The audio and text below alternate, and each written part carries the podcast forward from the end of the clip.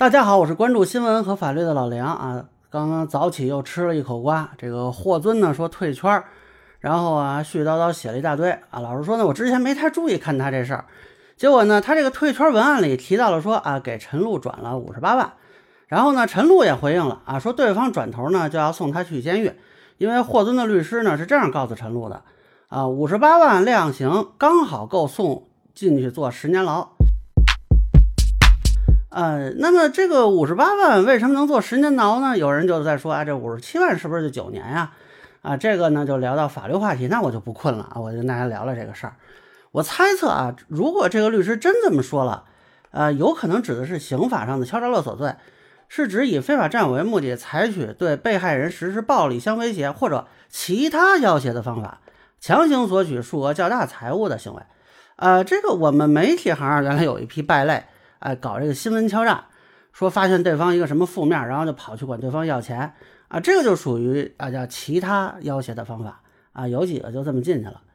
呃，这里需要说明的是啊，不是说对方有不当行为或者违法行为，你就可以敲诈勒索。比如说某个艺人被你发现出轨了啊，你管他要钱，这个数额够大的话，就可能构成了敲诈勒索罪。啊，甚至是对不法行为啊，比如说你是以报警相要挟，这个理论上也是构成敲诈勒索的。那这五十八万为什么是十年牢呢？两高有一个关于办理敲诈勒索刑事案件适用法律若干问题的解释啊，这里边规定这个数额三十万至五十万以上可以认定数额特别巨大。那根据刑法二百七十四条呢，敲诈勒索罪数额特别巨大，可以判处十年以上有期徒刑。啊，那么他这个五十八万呢，就说白了就是五十万往上那个档嘛，啊，就确保是十年以上。那么陈露这个行为够不够呢？我目前看啊，这是没法判断的，因为不是光有数量就行的，咱们还得知道他们是怎么谈的。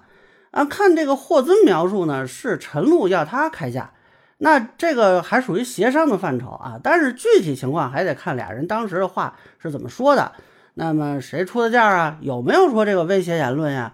啊不过从这个霍尊一方到现在也没报警看啊，我觉得这可能性不是太大啊。这里额外说一句啊，有网友之前就老问我说，这个敲诈勒索跟一般的维权怎么区分？那你看陈露跟霍尊谈了九年恋爱，这是要个几十万的多吗？啊，这个问题呢，从法律上看啊，维权只能是索要合法权益啊。你比如说你买个东西一百块钱啊，结果有质量问题啊，那根据消法你可以索赔是三倍的数额，那你再加点。啊，车马费啊，误工费什么的，要个四五百的，这也不算事儿。但是你跟人家要一万啊，这个说不给我就上网曝光，那这个就属于敲诈勒索啊。但是呢，这个谈恋爱呢，这老实说就没法把这个收益损失量化啊。你说九年恋爱值多少钱？这个只能说双方协商啊。当然，陈露说他给霍尊花了好些钱。霍尊也说他花了好些钱啊，如果真走诉讼的话，那你们拿出小票发票的，对吧？可以是向对方索要。问题是这么多年了，这发票小票谁还留着？